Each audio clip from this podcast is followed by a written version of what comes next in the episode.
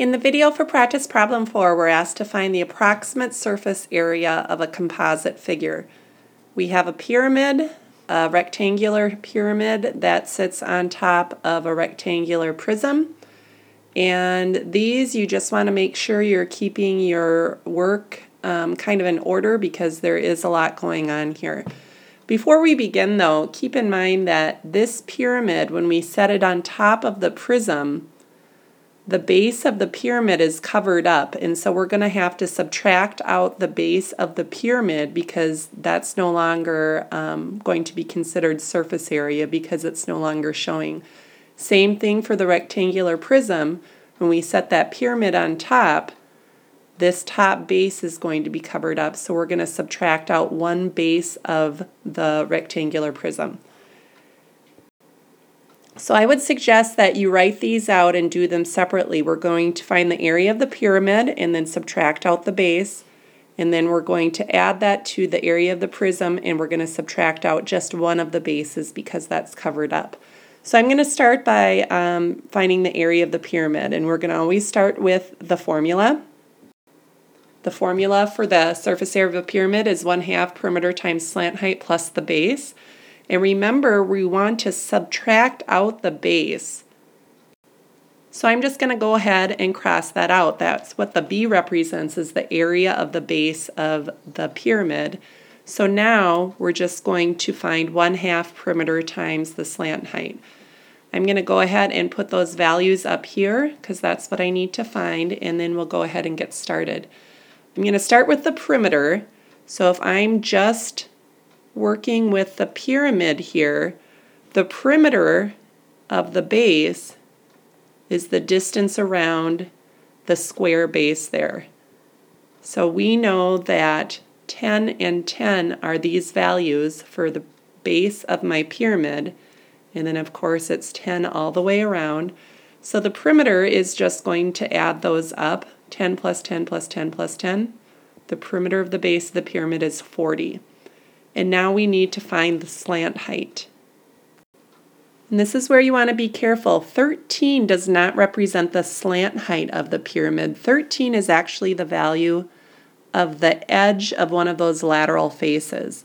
And so, in fact, if I just pull out the uh, one of the lateral triangle faces, I'm just rewriting this down here to give us a little bit more room.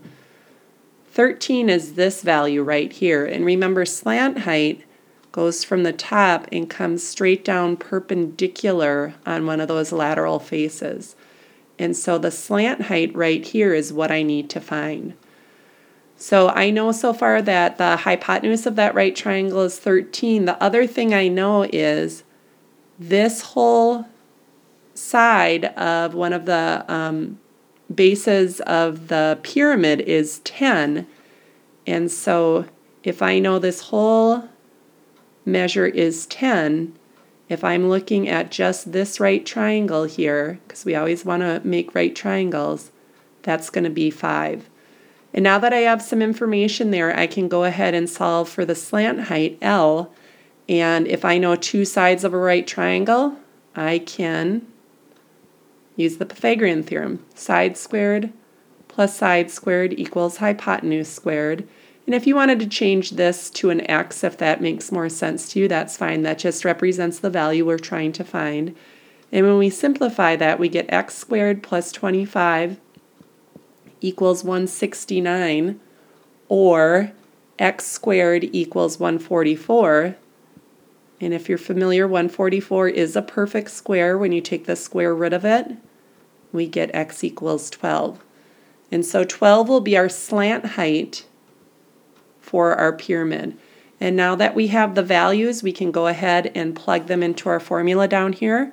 The surface area of my pyramid, we're not going to figure out the base because we're subtracting that out. I'm just going to say 1 half times the perimeter of 40 times the slant height we found of 12. And when you plug that in your calculator, you can do 0.5 times 40 times 12, and that's going to give me 240 is the surface area of my pyramid minus the base.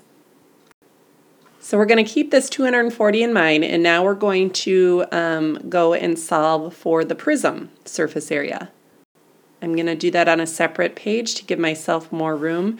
And remember, we're finding the area of the prism, but we have to subtract out one of the bases because it's covered up by that composite figure. So I'm going to change this 2b to just 1b. That means we're just finding the area of one of the bases. And so again up here, I'm going to write the values I need. I need the perimeter of the base, the height of the prism, and the area of the base. And let's see what we have here. For the prism, this is my base, 10 by 10. This is going to be the same base as the prism. And so we already found out that the perimeter of that base, or the same base as the pyramid, the um, perimeter of that base for the pyramid was 40 and that's going to be the same for the um, perimeter of the prism. And then I'm going to skip down here to um, the area of the base because the P and the B both are going to deal with the base of that prism. The area of the base, then the area of that square is just going to be 10 times 10, which is 100. And then the last value I need here is the height of the prism and that's represented by the 14, the distance between the two bases of the prism. I'm going to go ahead and plug those values down here into my formula. Perimeter times h, 40 times 14 plus 1b, not 2 b's.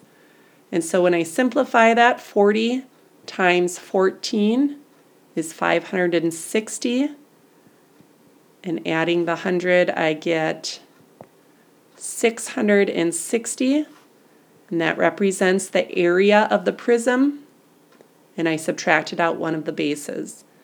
And so for my last step, I'm just going to put those two values together.